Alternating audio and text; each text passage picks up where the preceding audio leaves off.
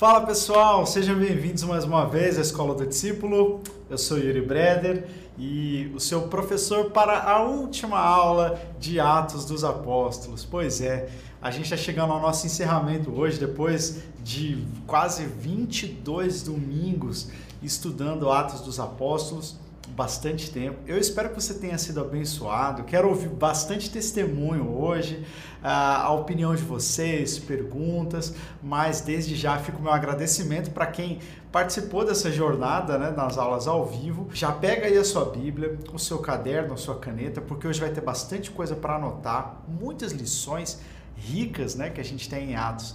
Eu tenho certeza que você vai ser abençoado. Hoje a gente vai aprender o perigo da teologia banal. Uma teologia banal, uma teologia pobre, o perigo que ela oferece para nós. A gente vai ver uma amostra do que é essa teologia banal no último capítulo de Atos. Veja só, a gente está encerrando o livro e ainda aprendendo muita coisa. Mas eu tenho certeza que você não vai cair nesse erro. Para você não cair, então você tem que ficar ligado até o final da aula para você aprender que teologia banal é essa.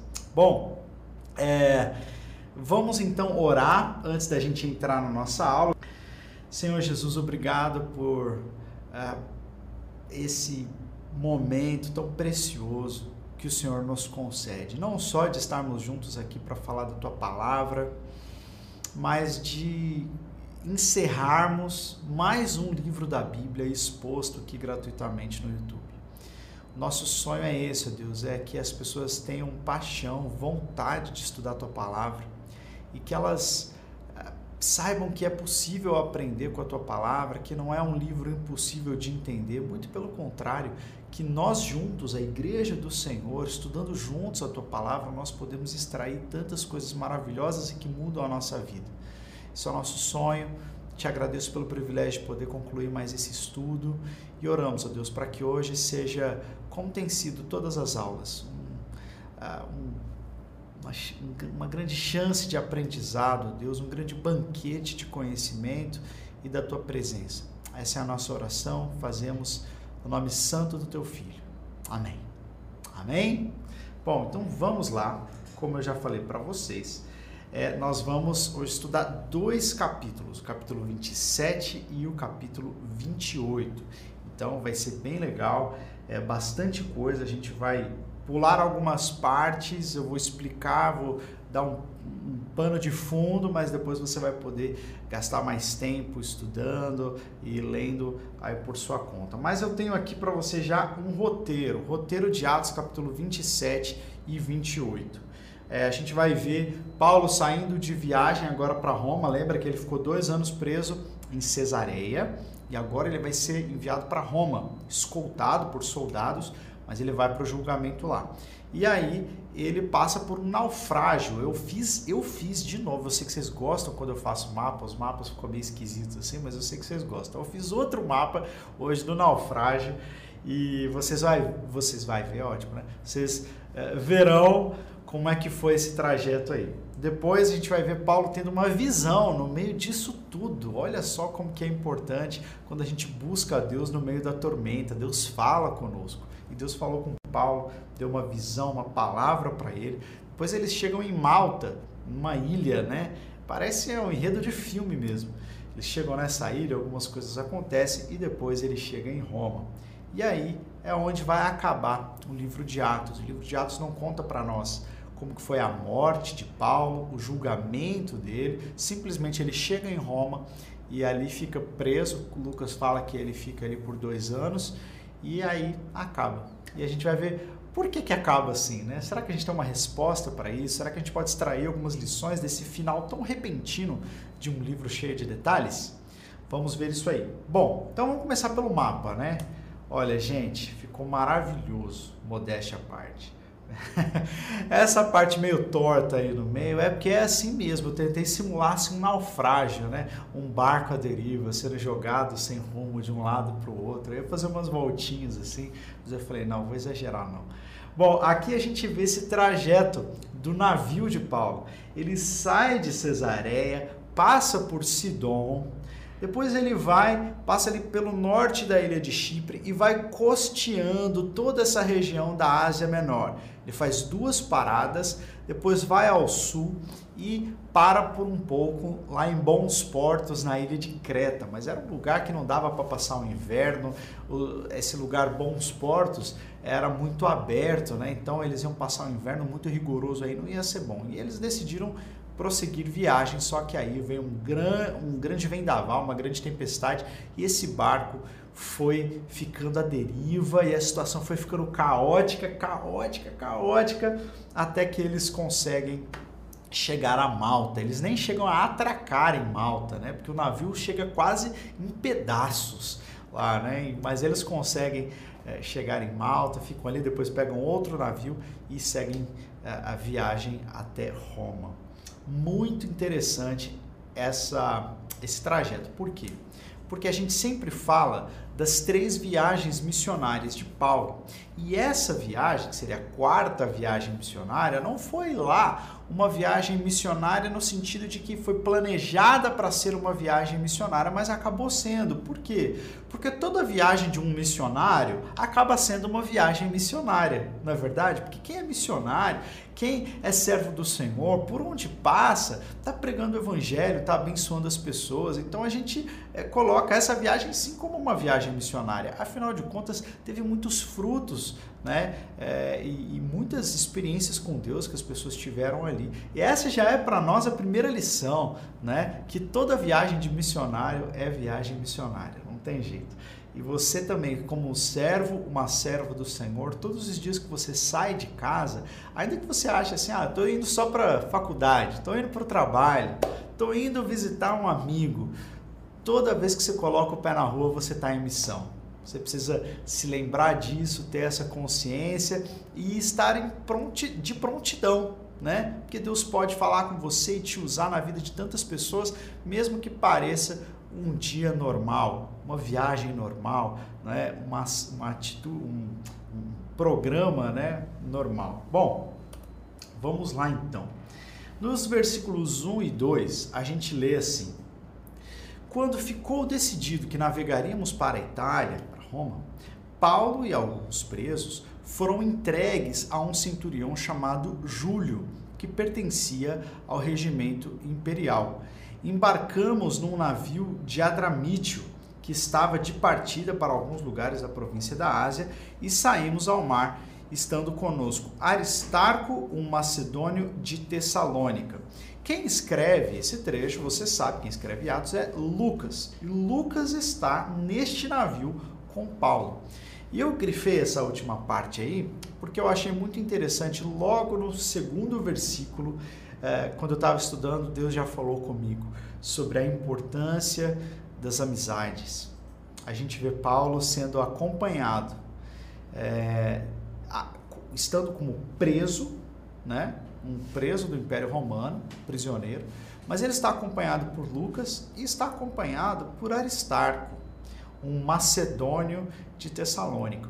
A história, alguns acreditam que Aristarco era um dos 70 discípulos de Jesus, que ele caminhou inclusive com Jesus. A gente não tem como confirmar isso, uh, mas olha só como que esses amigos estiveram com Paulo uh, nos momentos mais difíceis da sua vida. Né? Eu me lembro de, do texto de Provérbios que fala que uh, no tempo da angústia o amigo vira irmão, né? E eu tenho certeza que Deus deu amigos assim a você e, e deu você como um amigo desses para alguém, né? E é tão bom quando a gente pode compartilhar com amigos que conhecem a Deus, que nos amam, que participam dos momentos difíceis da nossa vida e a gente também deve participar dos momentos difíceis da vida deles. É, ontem mesmo eu estava tirando um tempo de oração por um por um querido conhecido, não posso dizer nem que a gente é amigo, assim, a gente não se conheceu pessoalmente, é mais por internet, mas ele está passando por uma situação tão difícil um, um, com seu filhinho, né, um problema de saúde, e a gente pôde parar, tirar um tempo e orar por ele. Ele está passando por uma tormenta, está passando por um momento difícil, e nós, como amigos, precisamos estar juntos, como Aristarco, como Lucas, que nunca abandonaram o apóstolo Paulo. Beleza? Você tem algum amigo assim? Se você tem algum amigo assim, coloca o nome dele aí no chat para eu saber para eu ficar amigo dele também, porque eu preciso de amigos assim. Né? Deus tem nos dado amigos e, e a gente precisa honrá-los, lembrar deles. Aqui eu tô aqui com o Sávio, é um amigão que Deus nos deu, a Miriam. A gente tem é, glorificado a Deus pelas amizades que Deus nos dá e a gente precisa reconhecê-las. Amém? Vamos lá. No versículo 3, a gente lê assim: No dia seguinte, ancoramos em Sidom. Então foi aquela primeira, aquela primeira paradinha que eu fiz ali no mapa, né? E Júlio, Júlio é o guarda que, que estava encarregado de cuidar do apóstolo Paulo, né? Num gesto de bondade para com Paulo, cara legal, né? É, alguns já podem até te perguntar assim, mas como é que um prisioneiro pode viajar com alguns amigos, né? Pode levar os amigos junto na viagem. Pois é, Paulo, ele era um prisioneiro, ele era um cidadão romano, então ele tinha algumas regalias, mas Paulo também tinha conquistado o respeito e, de uma certa forma, é, o favor de, da guarda que estava com ele, né? Então, esse Júlio, que era o centurião, que era o guarda, ele diz assim: Olha, você, a gente parou em Sidom, você pode encontrar os seus amigos aqui. E Paulo vai e, e encontra os seus amigos para que eles suprissem as suas necessidades. Então, duas coisas que eu vejo aqui interessantes. Né? Paulo está no meio também de, uma, de, um, de, um, de um momento onde ele está sendo escoltado, é prisioneiro, mas mesmo assim ele arruma tempo para ministrar a igreja. Né? Ele arruma tempo para ir visitar os irmãos que estavam em Sidom. Não só ir visitar os irmãos que estavam em Sidom, mas deixar que os irmãos suprissem as suas necessidades. Quais eram as necessidades de Paulo aqui? Com certeza ele deveria ter necessidades é, de recurso é, ou de mantimentos, mas Paulo com certeza também tinha necessidade de encontrar os irmãos e de estar com eles, né? de ter um tempo agradável com seus amigos, de ser encorajado na fé. E quando a gente olha para o apóstolo Paulo, parece que ele é onipotente, né? Parece que o cara ele não precisava de ninguém, o cara era meio que um super-herói. Mas aqui a gente está vendo que Paulo tinha necessidades e ele vai encontrar os irmãos para que eles suprissem as suas necessidades. Não sei se você tem um líder, um pastor, alguém que você admira e você acha assim, puxa, essa pessoa, ela é demais, eu acho que ela nem deve assim ter nenhum tipo de necessidade, mas as pessoas têm e Deus é, tem colocado você também na vida dessas pessoas para suprir as suas necessidades. Então, ore pelo seu pastor, não é? Converse com ele, pergunte quais são as suas necessidades. A gente teve esse final de semana muita gente nos ajudando, porque eu e a Carol celebramos 10 anos de casados esse, fim, esse final de semana, na sexta-feira. E aí a gente queria tirar um tempo nosso, né? Queríamos dar uma escapadinha. E aí nós contamos com a ajuda de familiares e amigos para cuidar das nossas filhas. Né? Era uma necessidade que a gente tinha e os nossos amigos estavam lá. Então a gente é muito grato a Deus por isso e que isso inspire você a cuidar das necessidades de quem está perto. No versículo 9 a 11, nós lemos assim: é, agora já começou a, a se apresentar um mau tempo, né? ventos contrários, a viagem já começou a demonstrar que seria difícil o texto diz assim: Tínhamos perdido muito tempo e agora a navegação se tornara perigosa, pois já havia passado o jejum, é o momento do Yom Kippur, né? O momento em que os judeus jejuavam. Por isso, Paulo os advertiu: Senhores, vejo que a nossa viagem será desastrosa e acarretará grande prejuízo para o navio, para a carga e também para as nossas vidas. Mas o centurião, em vez de ouvir o que Paulo falava, seguiu o conselho do piloto e do dono do navio. Veja só, Lucas está dizendo que os ventos estão contrários, eles já tinham perdido muito tempo ali da rota deles. O inverno estava chegando e, juntamente com o inverno, os ventos e as tempestades que eram comuns nesse tempo naquela região aí. E aí Paulo tem uma palavra de Deus e ele diz: olha, é prudente que a gente não coloque essas vidas em perigo. É prudente que a gente espere um pouco mais. Né? E então Paulo, como um homem de Deus, preocupado com as pessoas e preocupado com a integridade ali de tudo, ele dá esse conselho. Mas o centurião, que era o encarregado que estava ali com muitos presos também, ele não quis ouvir o que Paulo falava e seguiu o conselho do piloto e dos donos e do dono do navio. Ele preferiu ir com os especialistas, porque Paulo, afinal de contas, não era um especialista em navegação.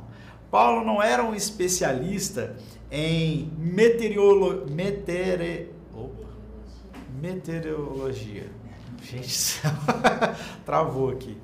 É, ele não era é, um, um, especialista em, em, viagens marítimas muito, é, sim, pelo menos a gente não tem nenhuma notícia, né? Muito provavelmente não era. Então tinham esses especialistas aqui e tinha um homem sendo usado por Deus como a palavra de Deus. E aí o centurião prefere ir com os especialistas a ir com aquele que tem a palavra de Deus. Isso aí é muito interessante, porque nós glorificamos a Deus pelos especialistas que Deus nos dá, por homens da ciência, pessoas que estudam, se especializam em determinados assuntos, mas quando Paulo se levanta com uma palavra profética para preservar a vida das pessoas, ele não é levado em conta. O Justo Gonzalez tem uma coisa muito interessante sobre isso. Ele diz assim: o fato é que, em um mundo no qual os especialistas com frequência usam a sua autoridade para justificar o mal, é tempo dos cristãos e a igreja reclamarem a sua autoridade. Essa autoridade não se baseia em ser especialista em assuntos de economia, de política, de ecologia ou de saúde, mas ter uma clara percepção do futuro que Deus prometeu, do elemento central da mensagem cristã, que é o reino de Deus. Nós é, falamos da parte de Deus sobre vários assuntos, como o Justo Gonzalez colocou aqui seja a ecologia, a economia, a política. Quando nós falamos do cuidado do meio ambiente, alguns podem dizer assim: ah, mas vocês não são ecologistas, vocês não são especialistas em meio ambiente, vocês não sabem do que vocês estão falando. Mas nós estamos falando a partir da palavra de Deus que o meio ambiente deve ser preservado e não explorado até os seus últimos recursos. Quando a gente fala da política, quando a gente fala, por exemplo, da situação do pobre, da opressão do pobre, a gente não está falando do ponto de vista de especialistas em economia, mas a gente está falando sobre o valor que Deus dá à vida humana né? e que a gente precisa contemplar isso dentro dos nossos planos econômicos. Então nós falamos do ponto de vista profético, né? E não só dentro dos, uh, dentro do ponto de vista dos especialistas. É claro que nós amamos, o que eu falei, né? nós somos gratos a Deus pelos especialistas, inclusive pelos especialistas cristãos, não é? mas nós precisamos entender isso. E o Justo Gonzalez termina dizendo: talvez a igreja e os seus líderes não sejam especialistas, mas se tiverem uma palavra do Senhor, eles têm autoridade. Muito legal essa fala do justo. Amém? É isso aí. Bom, no versículo 21 e 22, aí já começa realmente a acontecer o naufrágio, o navio começa a ser jogado de um lado para o outro, eles começam a se desesperar. E aí então Paulo se levanta e diz assim: Os senhores deveriam ter aceitado meu conselho de não partir de Creta, lá dos, de bons portos pois assim teriam evitado este dano e este prejuízo. Mas agora eu recomendo-lhes que tenham coragem, pois nenhum de vocês perderá a vida, apenas o navio será destruído. Ele continua: Pois ontem à noite apareceu-me um anjo de, do Deus a quem eu pertenço e a quem eu adoro, dizendo-me: Paulo, não tenha medo. É preciso que você compareça perante César. Deus, por sua graça, deu-lhes as vidas de todos os que estão navegando com você. Assim, tenham ânimo, senhores. Creio em Deus que acontecerá do modo como foi me dito. Devemos ser arrastados para alguma ilha. Por que, que Paulo estava falando isso? Porque eles já estavam há muitos dias no mar. Lucas diz que eles estavam já há 14 dias sem comer. Por que, que eles estavam sem comer? Muito provavelmente, né? Tanto porque eles tinham que jogar os mantimentos no mar, então eles tinham que racionar a comida. Outra coisa é porque realmente se torna muito difícil comer e ficar com a comida no estômago é, durante uma tempestade marítima. Né? Então as pessoas ficam muito enjoadas e não conseguem nem se alimentarem. Né? Então, outros já estavam desesperados, já nem comiam mais, só estavam aguardando a morte. Então, Paulo se levanta e traz uma palavra de esperança para todos aqueles que estão no navio. Olha só o que, que ah, o anjo do Senhor disse para Paulo: que Deus havia dado para Paulo a vida de todos aqueles que estavam no navio com ele. E assim, nós devemos também ter a responsabilidade sobre aqueles que estão conosco. Imagina se, se, se você recebe uma visita de um anjo de Deus dizendo assim: Olha, Deus tem dado para você a vida de todos aqueles que estudam na sua sala na faculdade. Deus tem dado para você a vida de todos aqueles que trabalham lá no seu escritório. E você é responsável por eles. E aqueles homens estavam desesperados. E Paulo se levanta dizendo: Não, olha, eu estou aqui e vai dar certo. É, Animem-se, né? tenham coragem que, que, que o Deus a quem eu sirvo não nos deixará na mão. Como o mundo precisa de profetas assim, de pessoas que assumam responsabilidade pela vida daqueles que estão à sua volta e que os encorajem. Paulo então fez isso, apesar de não terem seguido o conselho dele, ele disse: Não, vai ficar tudo bem, então comam. E aí, o texto, versículo 33 a 36, diz assim: Pouco antes do amanhecer, Paulo insistia que todos se alimentassem. Paulo virou a babá dos caras lá. Paulo insistia que todos se alimentassem, dizendo: Hoje faz 14 dias que vocês têm estado em vigília constante, sem nada comer. Agora eu os aconselho a comerem algo, pois só assim poderão sobreviver nenhum de vocês perderá um fio de cabelo sequer. E olha só o que Paulo faz depois. Tendo dito isso, tomou o pão, deu graças a Deus diante de todos. Então o partiu e começou a comer. Todos se reanimaram e também comeram algo. Olha só que interessante é, essa, essa, essa atitude que Paulo tem. Ele está tentando motivar as pessoas tentando trazer esperança para elas. E aí ele pega o pão que ele está falando, olha, vamos comer. Ele pega o pão e ele mesmo come. Isso tem um significado muito grande e muito uh, significativo, né? muito, muito importante para nós. Olha só o que é que o Justo Gonzalez diz sobre isso. Graças à fidelidade de Paulo e à missão que Deus confiara a ele, os que viajavam com ele foram salvos do naufrágio.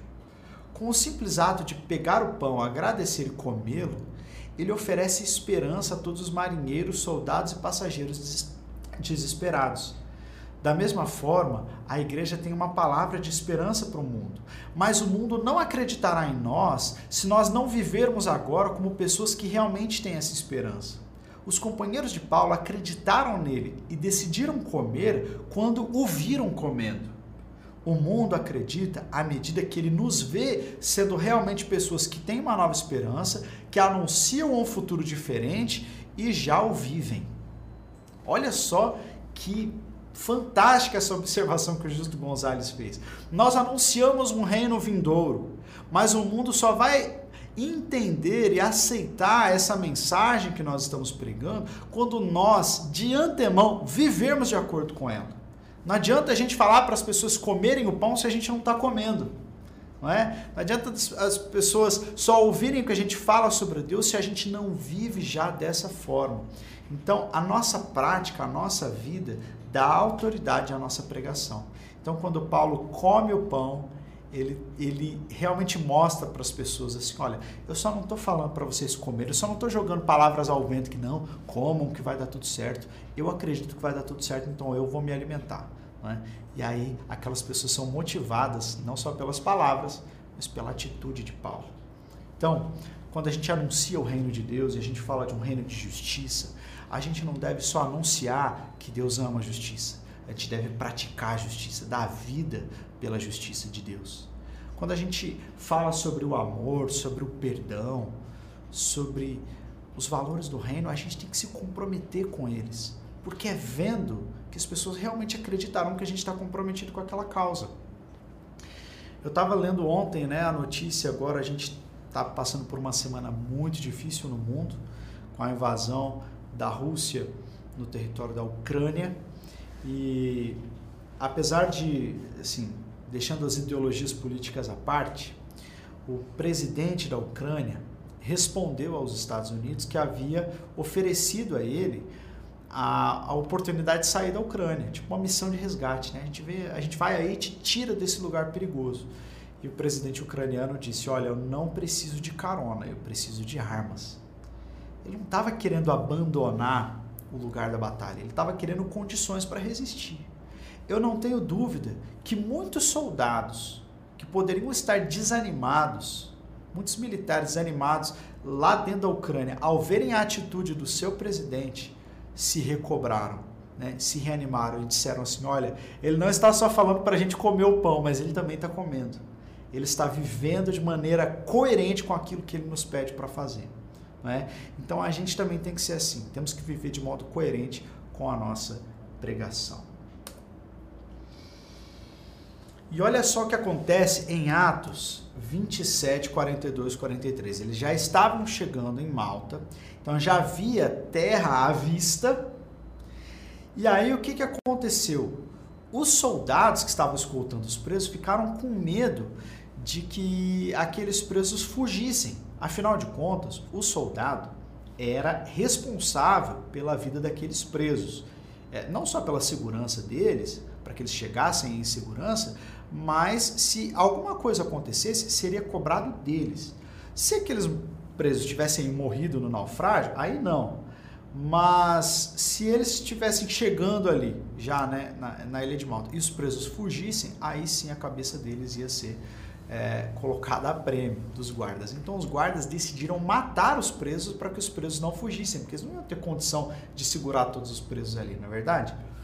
Os soldados resolveram matar os presos, é o que está no versículo 42 e 43. Os soldados resolveram matar os presos para impedir que algum deles fugisse, jogando-se ao mar. Mas o centurião queria poupar a vida de Paulo e os impediu de executar o plano. Olha só, então o que está acontecendo aqui? Tem o centurião, que é o líder dos soldados, e os soldados que estão guardando os presos. Quando a possibilidade dos presos fugirem, os soldados falam assim: vamos matar os presos, vamos executá-los todos aqui. Mas o centurião sabia que se os soldados fossem matar os presos, Paulo também seria morto.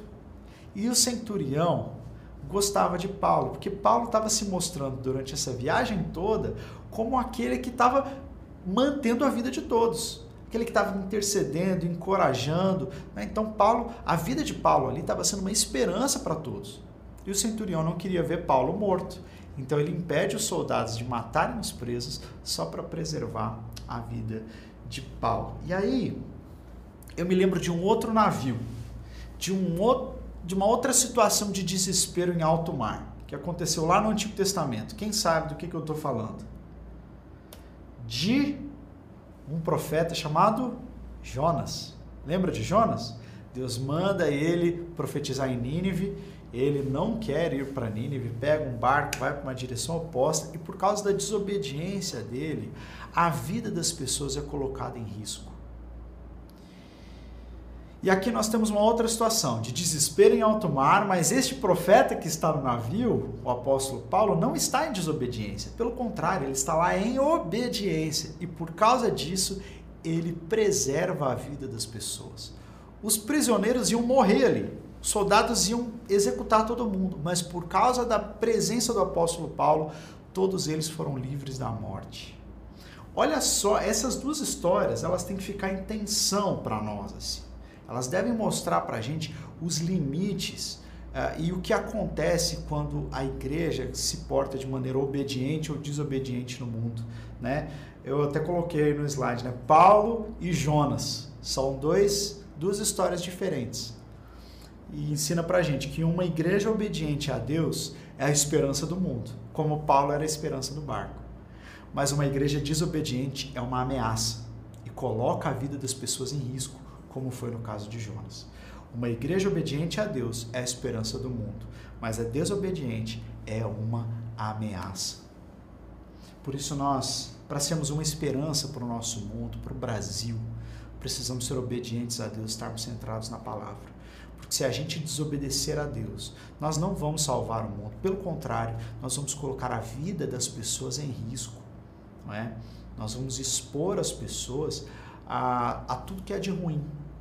Então, inclusive à morte.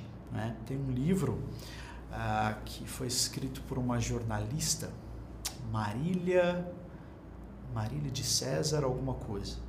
E o livro chama-se Feridos em Nome de Deus. Né? E ela faz um relato de muitos testemunhos de pessoas que participaram de igrejas uh, e foram feridas, né? Uh, passaram por situações realmente terríveis onde claramente aquela, aquela pessoa ou aquela comunidade estava se portando de uma maneira errada, né? desobediente a Deus. E essas pessoas foram feridas em nome de Deus. Infelizmente a gente vê isso acontecendo uh, à torta e à direita. Né? Recentemente eu estava lendo um artigo sobre uma grande denominação nos Estados Unidos, cristã, que foi acusada e foi condenada por acobertar casos de pedofilia e de abusos sexuais que os seus líderes praticavam. E a gente, assim, fica morrendo de vergonha, né?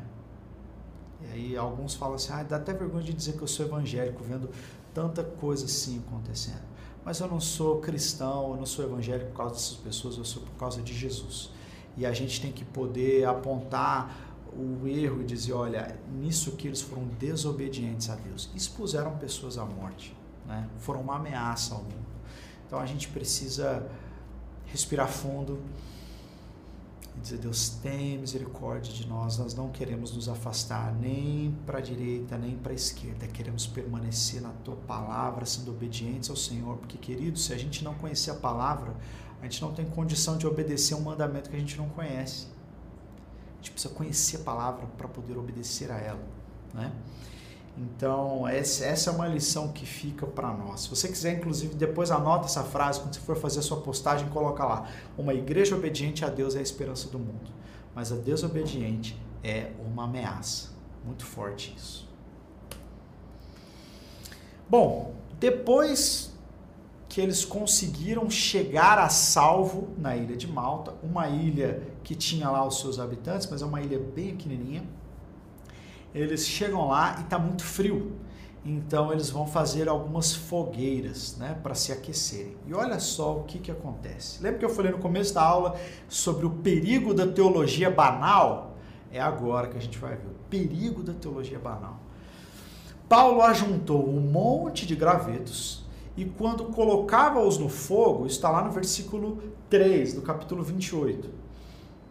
Quando colocava-os no fogo, uma víbora, uma cobra, fugindo do calor, prendeu-se a sua mão. Imagina o desespero. Eu vi esses dias um vídeo de um cara tentando matar o rato com um cabo de vassoura e ele vai tentar matar o rato, o rato sobe pelo rabo de vassoura e entra dentro da camiseta dele. Imagina o desespero, né? Quem tem medo de cobra aí? a cobra se atraca na mão de Paulo, uma cobra venenosa. Quando os habitantes da ilha viram a cobra agarrada na mão de Paulo, disseram uns aos outros: Certamente este homem é assassino, pois tendo escapado do mar, a justiça, justiça com J maiúsculo, a N veio atrás, né? a justiça divina, o karma, não lhe permite viver. Meu Deus do céu. Mas Paulo, sacudindo a cobra no fogo, não sofreu mal nenhum. Eles, porém, esperavam que ele começasse a inchar ou que caísse morto de repente. Afinal de contas, era uma cobra venenosa. Mas, tendo esperado muito tempo e vendo que nada de estranho lhe sucedia, mudaram de ideia e passaram a dizer que ele era um deus. Olha só a bipolaridade teológica, né? Primeiro a cobra se atraca a mão dele, e aí uma cobra venenosa.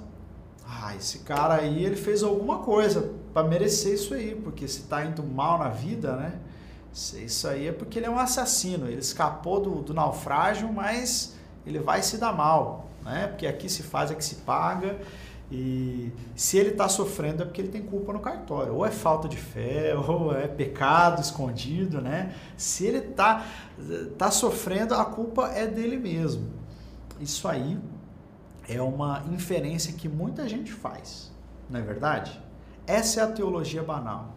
E logo depois que eles percebem que nada tinha acontecido com ele, eles mudam de ideia e falam assim: ah, então na verdade ele deve ser um Deus porque ele está acima, porque essas coisas não atingem. Olha só como ele tem saúde, olha só como ele é próspero, olha só como ele vence as adversidades. Então ele é muito bom, não é verdade?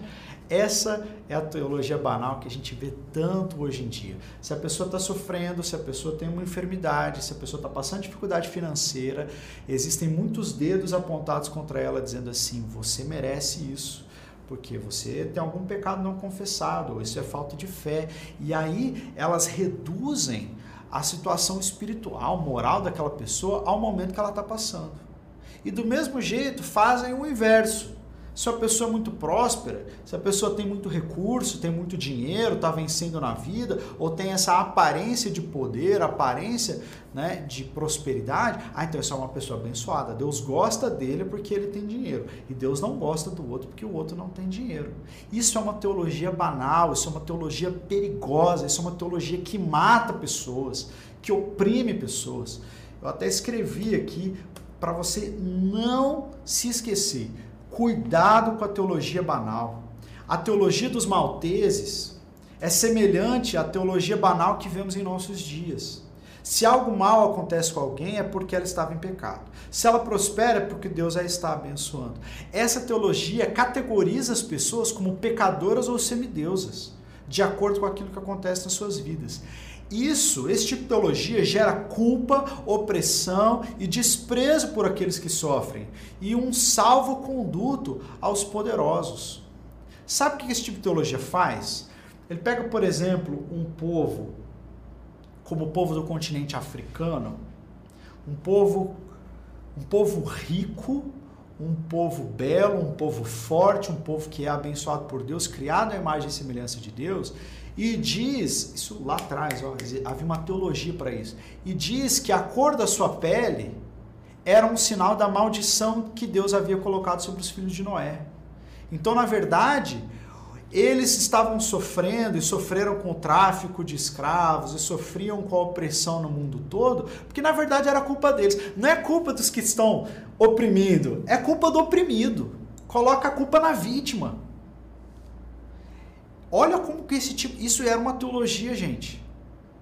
Então, livros de teologia eram escritos justificando a escravidão por causa que supostamente alguém, algum antepassado dos africanos, dos negros, havia pecado e por causa disso eles eram culpados. E então, assim, é, é o que acontecia com eles, na verdade, é porque tinha que acontecer mesmo. Então, isso, isso, isso, isso demoniza o ser humano, gente. Isso oprime, isso perpetua opressão. Isso está errado, isso tem que ser denunciado, isso é uma teologia banal. Né? Ao mesmo tempo em que gera um salvo-conduto aos poderosos, porque você olha uma pessoa poderosa com dinheiro e não é questionado se aquele dinheiro foi obtido de modo lícito ou não. Se a pessoa tem dinheiro é porque Deus a abençoou. E a gente ouve esses testemunhos, né? E, e, e tem essa impressão de que Deus está abençoando a pessoa porque ela tem posses, porque ela tem uma posição de autoridade diante das pessoas, sem, sem pensar se aquela pessoa ela tem autoridade e tem posses, do mesmo jeito que um Herodes tinha posses e tinha autoridade e vivia em incesto. E aí João Batista tem que se levantar para atacar e para mostrar a realidade da, da, da assim, imoral, né? totalmente anti-Deus daquele homem. Não é porque alguém ocupa uma posição de autoridade política ou porque tem muito dinheiro que essa pessoa está em panos limpos com Deus, gente. Pelo contrário, os julgamentos mais duros que Jesus promulgava eram contra os religiosos. E a Bíblia fala muitas vezes: ai dos ricos, ai dos ricos, ai dos ricos, porque para eles entrarem no céu é semelhante a um camelo que tem que passar no buraco com uma agulha. Mas Deus pode fazer todas as coisas. O impossível é possível para Deus, mas ai dos ricos que oprimem os outros. Ai daqueles que acumulam para si bens nessa terra, né? E não se tornam ricos para com Deus na eternidade. Então veja só como que essa teologia banal, que olha simplesmente para a situação das pessoas e pressupõe que elas são resultado de realidades espirituais, isso é muito perigoso. É?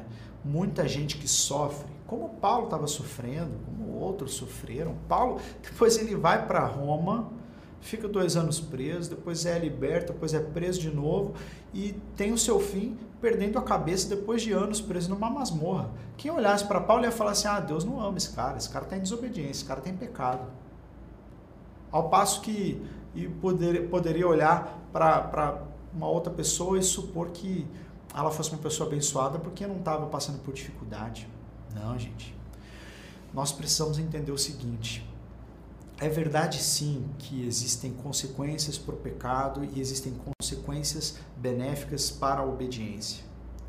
Mas nós vivemos num mundo caído, e nós precisamos aprender que nós vamos passar por dificuldade. Jesus falou que no mundo a gente teria aflições, que a gente deveria ter bom ânimo, porque ele venceu todas elas.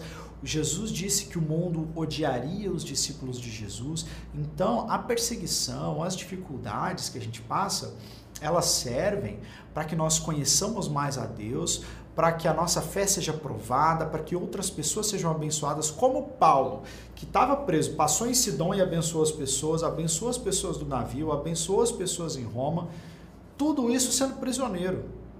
Então a gente passa por isso para abençoar as pessoas também, não é? É, mas a gente deve rejeitar até o sentimento que a gente tem. Puxa, por que será que eu estou passando por tanta dificuldade? Será que Deus não me ama? Será que é, eu não agrado a Deus? Será que Deus está triste comigo? Muitas vezes, irmão, você precisa, como a gente falou na aula passada, deixar que a sua fé sobrepuja os seus sentimentos. De que se você está em Cristo, você é nova criatura, seus pecados foram perdoados. Se você está passando por algum momento difícil, permaneça, seja firme, permaneça louvando ao Senhor, permaneça fiel a Ele, que isso também vai passar. Amém? Mas cuidado com a teologia banal. Bom, no versículo 16, em Atos 28, já estamos no último capítulo, a gente vê as pinceladas finais da história uh, dos apóstolos. Lucas diz: Quando chegamos a Roma, Paulo recebeu uma permissão para morar por conta própria, sob a custódia de um soldado. Sem dúvida, queridos, sem dúvida. Isso que essa, esse, essa benesse que Paulo recebeu é, teve também o bom testemunho que o centurião, né, aquele Júlio que a gente leu, deu a respeito da postura de Paulo. Paulo, como um cidadão romano aguardando o julgamento, teria chance de, faz, de estar numa prisão domiciliar, né? não era uma tornozeleira eletrônica, era uma tornozeleira humana mesmo, né? tinha um cara acorrentado a Paulo. Mas é, o bom testemunho que ele deu no navio, com certeza deve ter tido alguma participação nessa benesse que ele recebeu. Né? É, o fato de que ele não fugiu, o fato de que ele era um homem seguro, um homem que não estava se opondo ao governo, nem aos soldados. Então ele recebe esse, essa, essa benção, né, digamos assim, de morar por conta própria. Então ele alugou um, uma casa, não era um, uma mansão, obviamente, morava provavelmente num apartamento pequeno, numa das, das, regiões mais pobres de Roma. Tinha, tinha inclusive uma parte de Roma que era dedicada a presos que estavam aguardando por julgamento. Provavelmente Paulo morava ali e pagava isso ou com o seu trabalho manual, porque ele era artesão, ou com a oferta que recebia da igreja. Né? Como, por exemplo, ele fala lá em Filipos, ele agradece à igreja de Filipos e ele escreveu isso quando estava preso em Roma. Então ele recebia essas ofertas e podia então morar lá. E ali, é, Lucas vai dizer para nós que ele recebia pessoas e que ele pregava livremente. Ele até chama os judeus de Roma para expor o evangelho para eles, né? Então essa história está no capítulo 28, muito legal. Alguns judeus creem, outros não, como era costume, como sempre acontece. Nem todo mundo tem 100% de sucesso em toda a empreita ministerial que faz. Isso, a glória é de Deus, né? Nem Paulo conseguiu convencer a todos. Mas Lucas vai dizer que por dois anos inteiros Paulo permaneceu na casa que havia alugado e recebia a todos que iam vê-lo. Pregava o reino de Deus e ensinava a respeito do Senhor Jesus Cristo, abertamente e sem impedimento algum. E é assim que acaba o livro de Atos. Paulo pregava sem impedimento algum. Pensa nessa frase. Paulo pregava abertamente e sem impedimento algum. Peraí, Paulo não estava em prisão domiciliar? Isso não representa algum impedimento? Paulo não estava acorrentado a um guarda? Isso não representa algum impedimento? A resposta é não. Paulo nunca foi um prisioneiro de César. Paulo nunca foi um prisioneiro do Império Romano. Paulo era prisioneiro apenas de Cristo, da causa do Evangelho.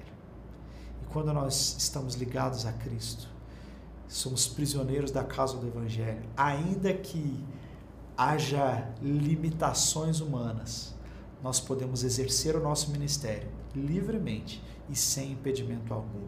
Porque espiritualmente não havia nada que podia conter o ministério que Paulo estava exercendo ali. Então, às vezes, a gente olha para as nossas limitações humanas e fala: ah, eu não consigo servir a Deus por conta da minha saúde. Eu não consigo servir a Deus porque, puxa, eu tenho filhos pequenos. Ah, eu não, tenho, não consigo servir a Deus assim completamente porque eu ainda não sou casado. Eu não consigo servir a Deus porque eu, eu não tenho recurso financeiro. Eu, na verdade, nenhuma dessas coisas representa impedimento algum se você é escravo da causa do Evangelho e do Senhor Jesus Cristo. Amém? Você precisa entender isso, que o poder de Deus se aperfeiçoa na sua fraqueza. Quando você sente que é fraco, aí que você é forte no Senhor. Né? Então, essa questão, eu, eu, eu, eu vejo Lucas terminando, deixando o final da história em aberto, né? mas ele diz para a gente o que a gente precisava saber. Que o Evangelho, que era pregado pelos apóstolos, pelo apóstolo Paulo, pelo apóstolo Pedro, pelo apóstolo Tiago, por ah, Estevão, pelo evangelista Lucas, por tanta gente que aparece nesse livro de Atos. É, tantas vezes nós vemos impedimentos humanos, mas eles não representam nenhum tipo de restrição ao mover do Espírito de Deus. Essa é a mensagem do livro de Atos. Lembra que na primeira aula a gente falou sobre isso, como que Atos falava dos atos não dos apóstolos, mas do Espírito Santo, trazendo poder, empoderando a igreja para que ela se movesse no meio da perseguição e nada podia ser um impedimento para a igreja. Lucas termina colocando assim a cereja no topo dessa história, né? mostrando que mesmo com a prisão daquele que havia sido um dos maiores apóstolos da igreja primitiva, a igreja, o evangelho não tinha impedimento algum para continuar crescendo e alcançando pessoas. Então é linda demais essa história, né? Agora, por que que Lucas acabou assim? A gente não sabe. A gente gostaria de, de dizer, mas a gente não tem certeza. Algumas hipóteses. Alguns acreditam que Lucas morreu enquanto escrevia o livro de Atos e por isso que ele não termina. Alguns acreditam que não tinha mais sentido ele continuar escrevendo, porque ele estava escrevendo todo esse livro como uma peça de defesa para o julgamento de Paulo. Então, uma vez que Paulo chegou em Roma, ele terminou a sua peça de defesa para informar ao imperador romano sobre quem era Paulo e o que ele fazia. Então, esse era o intuito de Lucas, para alguns. Outros acreditam que Lucas termina de escrever a sua história, deixa assim, num, quase como numa tentativa de estimular a igreja de que, que essa história continuava aberta, né? que o Espírito Santo continua se movendo. A história do mover do Espírito Santo não tem fim. Nós estamos vivendo em Atos capítulo 29, Atos capítulo 30, existem muitos outros atos do Espírito na história que então a história continua. Né? São algumas das hipóteses, né? Outros acreditam que nesse momento Lucas deixou a companhia de Paulo e foi enviado pelo apóstolo para cuidar de alguma outra igreja. Né? Assim como Timóteo já, já havia sido enviado e Tito, chega um momento em que Paulo envia Lucas, então Lucas deixa a presença do apóstolo Paulo, então não escreve mais. É, então, são algumas das hipóteses, a gente não tem como afirmar com certeza qual delas é a verdadeira, mas, sem dúvida nenhuma, esse livro que acaba, mas não termina, nos motiva a continuar vivendo essa história. Amém, gente? Beleza, gente? É isso aí. Vou deixar vocês agora, mas a Escola do Discípulo não para, as exposições continuam e o meu desejo é que você se torne cada vez mais intelectualmente robusto, espiritualmente vibrante, para a glória do Senhor Jesus. Até a próxima!